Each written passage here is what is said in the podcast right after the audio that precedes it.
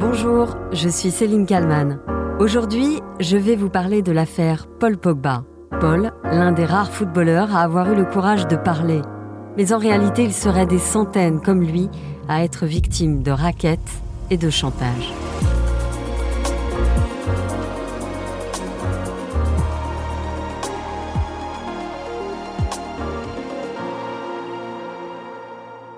Depuis des années et des années, les rumeurs les plus folles circulent dans le monde du foot sans qu'il soit toujours possible d'en faire état publiquement. Souvent, il n'y a pas de preuves, pas de preuves, donc pas d'enquête. Comme si la rançon de la gloire était d'aider ses amis, quoi qu'il en coûte, sans demander de contrepartie. L'affaire Pogba est peut-être celle qui va tout changer, ou du moins motiver certaines victimes à sortir de l'ombre. Le 15 juillet 2018, à Moscou, c'est la finale de la Coupe du Monde, entre d'un côté la Croatie et de l'autre la France. On joue la 59e minute sur RMC.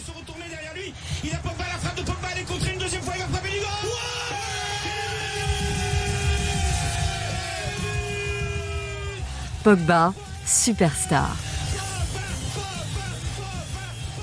En offrant le troisième but à l'équipe de France, celui qui joue alors à Manchester United permet aux Bleus de se détacher et d'entrevoir la victoire. La France l'emportera 4 buts à 2. Paul Pogba entre alors dans la légende et dans une autre dimension. Le lendemain, de retour à Paris, dans les jardins de l'Élysée, c'est lui qui assure l'ambiance, sous les yeux amusés d'Emmanuel Macron et du président de la Fédération française de football, Noël Legrette. Le terrain on a tout cassé, on a tout cassé, on a tout cassé, oui. C'était il y a quatre ans. Une éternité pour Paul Pogba.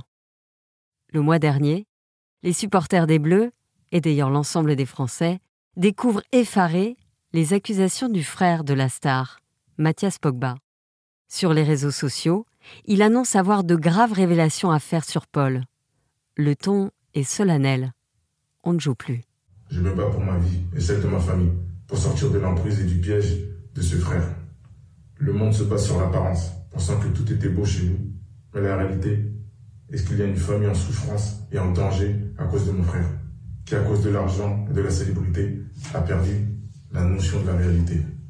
Les médias découvrent alors tout de cette affaire et de l'enquête judiciaire. Il est clairement question de l'entourage néfaste du joueur. Écoutez à ce sujet la réaction de l'entraîneur du FC Nantes, Antoine Camboiré. Pour tous les joueurs de foot, c'est très compliqué. Que ce soit l'entourage familial, que ce soit donc euh, voilà l'entourage, le premier cercle, comme on dit, là, les agents, tout ça et tout, les conseillers, tout ça et tout. Euh. Vous imaginez pas la, pression qu'ils subissent, les mecs. Et de plus en plus, les familles sont présentes dans les discussions, dans les négociations, tout ça et tout. Euh. Pour les gamins, là, c'est très dur. Quand vous gagnez autant d'argent, il y a tellement de vautours autour. Dans cette affaire Pogba, de quoi et de qui parle-t-on précisément?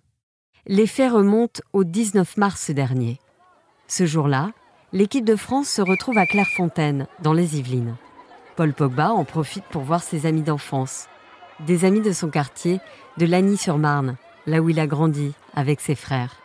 Le joueur attendra plusieurs mois avant de raconter à la police ce qui lui est arrivé ce soir-là le journal Le Monde a révélé des extraits de l'audition avec les enquêteurs.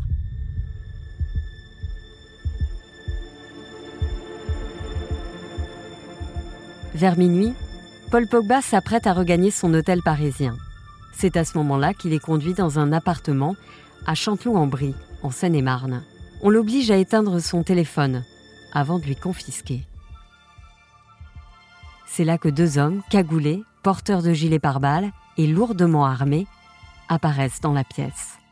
Paul Pogba est mis en joue et sommé de débloquer 13 millions d'euros, dont 3 millions en espèces. Pourquoi? Pour payer les deux hommes qui auraient soi-disant assuré sa protection durant toutes ces années. Aux policiers, Paul Pogba dira ceci. J'avais peur, en étant braqué ainsi sous la menace, je leur ai dit que j'allais payer. Ils criaient Ta gueule, baisse les yeux. Le joueur raconte ensuite aux policiers que l'un des deux cagoulés a parlé à l'oreille de Rouge l'un des suspects incarcérés dans cette affaire. Quand les braqueurs sont repartis, Roujdan m'a dit qu'il fallait que je les paye. Sinon, on était tous en danger. Voilà le récit glaçant que fait Paul Pogba aux enquêteurs de l'Office central de lutte contre le crime organisé, un mois après une plainte déposée en Italie. Depuis donc, cinq hommes ont été mis en examen dans le cadre de l'enquête. Des hommes que Paul Pogba connaît depuis très longtemps, et l'un d'eux depuis toujours.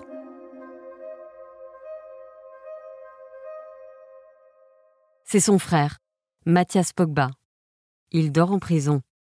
Il est poursuivi notamment pour extorsion en bande organisée. Son rôle n'est pas encore totalement clair et l'enquête est loin d'être terminée. Jalousie, rivalité, histoire de gros sous, tout le monde veut prendre sa part du gâteau. Il y a aussi Roujdan, dont je vous parlais à l'instant. L'homme portait une attelle lors de sa garde à vue. Il a raconté aux enquêteurs avoir été blessé par balle à un bras dans le cadre de l'affaire Pogba. Roujdan a 36 ans et les policiers le connaissent bien. En 2017, il a été condamné à 5 ans de prison. Selon les informations d'RMC Sport, il a fourni un taser à des braqueurs radicalisés en vue de commettre un crime. Les autres hommes mis en examen sont aussi tous proches des frères Pogba. Il y a Mamadou, dit Mams, qui connaît très bien Paul et Mathias Pogba. Il est lui aussi originaire de Roissy-en-Brie là où les frères Pogba ont grandi. Paul l'a accusé de lui avoir volé 200 000 euros par carte bancaire alors qu'ils vivaient ensemble. Paul Pogba a fini par l'écarter de son cercle. Il y a également Boubacar, décrit comme un homme de confiance. Lui est soupçonné d'avoir reçu 100 000 euros dans cette affaire, selon le journal Le Parisien. Mais alors, qui est le cerveau de cette affaire tentaculaire? Une version revient en boucle devant les enquêteurs. Les mises en cause répètent qu'eux aussi ont été menacés et braqués au cours des derniers mois. En attendant, Paul Pogba, mais également sa mère, ne se déplacent plus sans sécurité policière.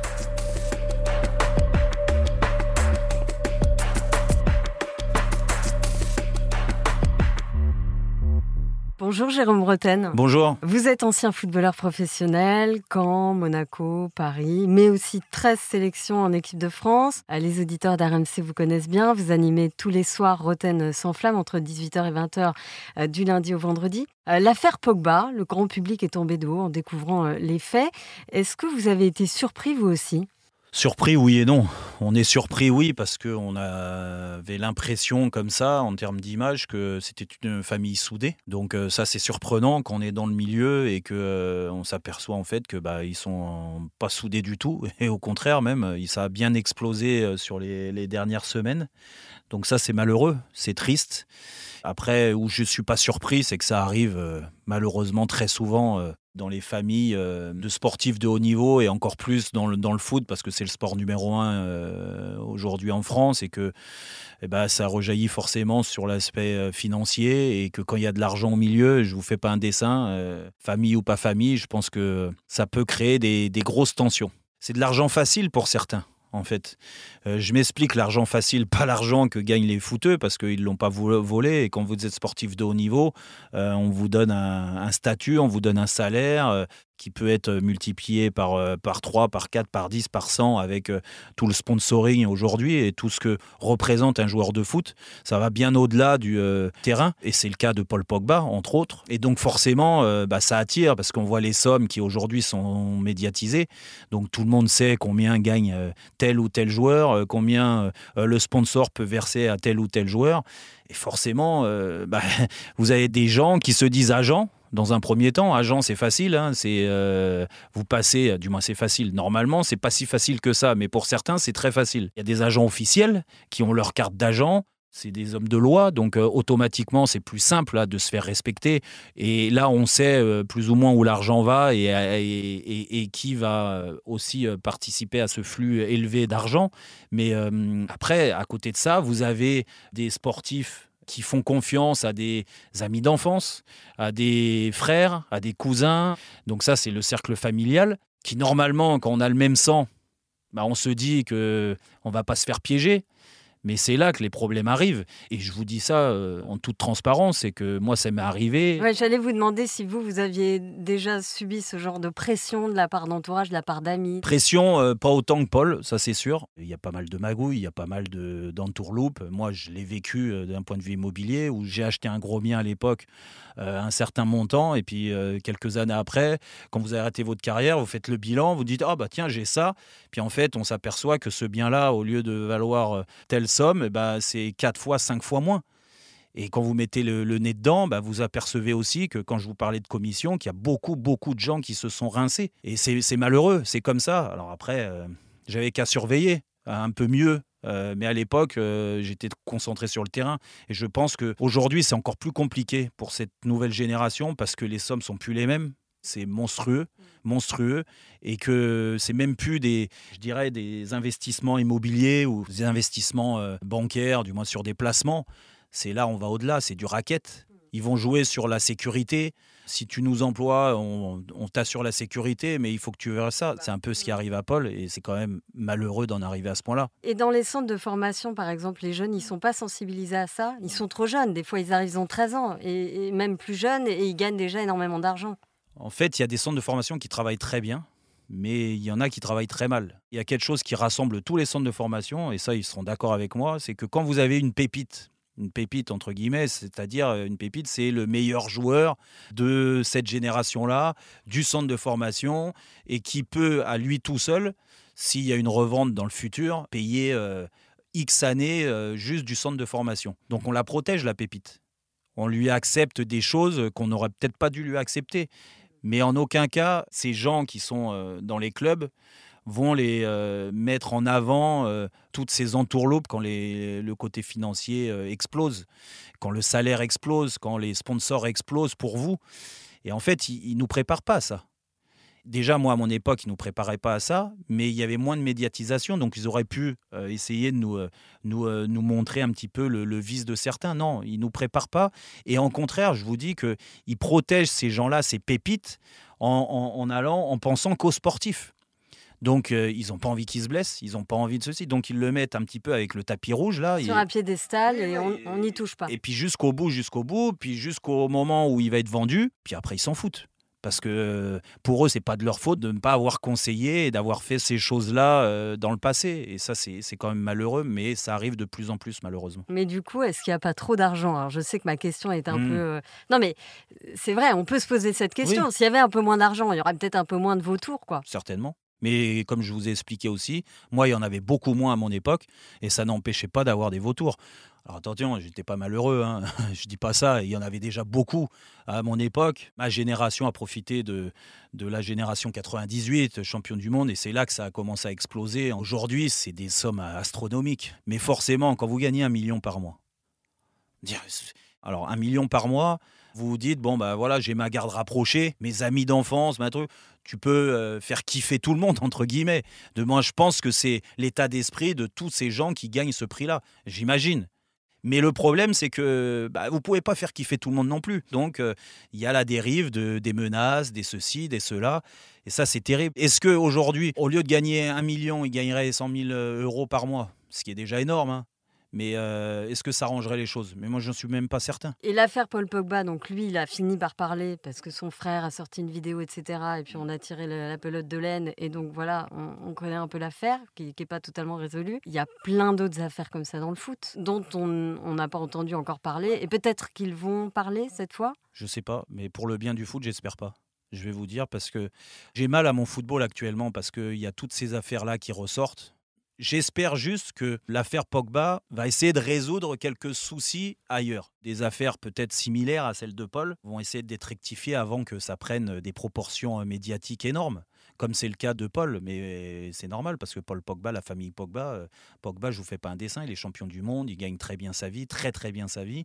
C'est un joueur phare euh, de l'équipe de France, donc automatiquement, demain vous faites euh, la même chose sur Mbappé, euh, sur Griezmann, ça va prendre les mêmes proportions, voire même plus. Donc j'espère pas vraiment pour le, le foot qu'on entende parler euh, encore d'affaires comme ça, mais j'espère aussi que ça va servir de jurisprudence et que certains vont se calmer dans les, dans les raquettes et ça arrive à beaucoup, beaucoup, beaucoup de, de, de, footballeurs et depuis X années. Donc là, c'est trop, trop, c'est trop. Et s'il faut lutter, s'il faut mettre ça en avant, j'ai la chance d'avoir une émission tous les jours, comme vous l'avez dit.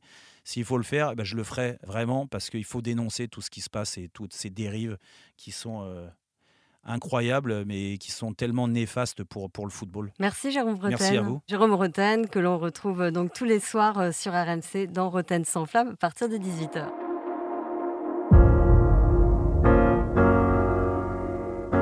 N'oubliez pas de nous donner votre avis, de partager ce podcast autour de vous. N'hésitez pas non plus à m'écrire si vous souhaitez que j'aborde un sujet euh, d'actualité en particulier.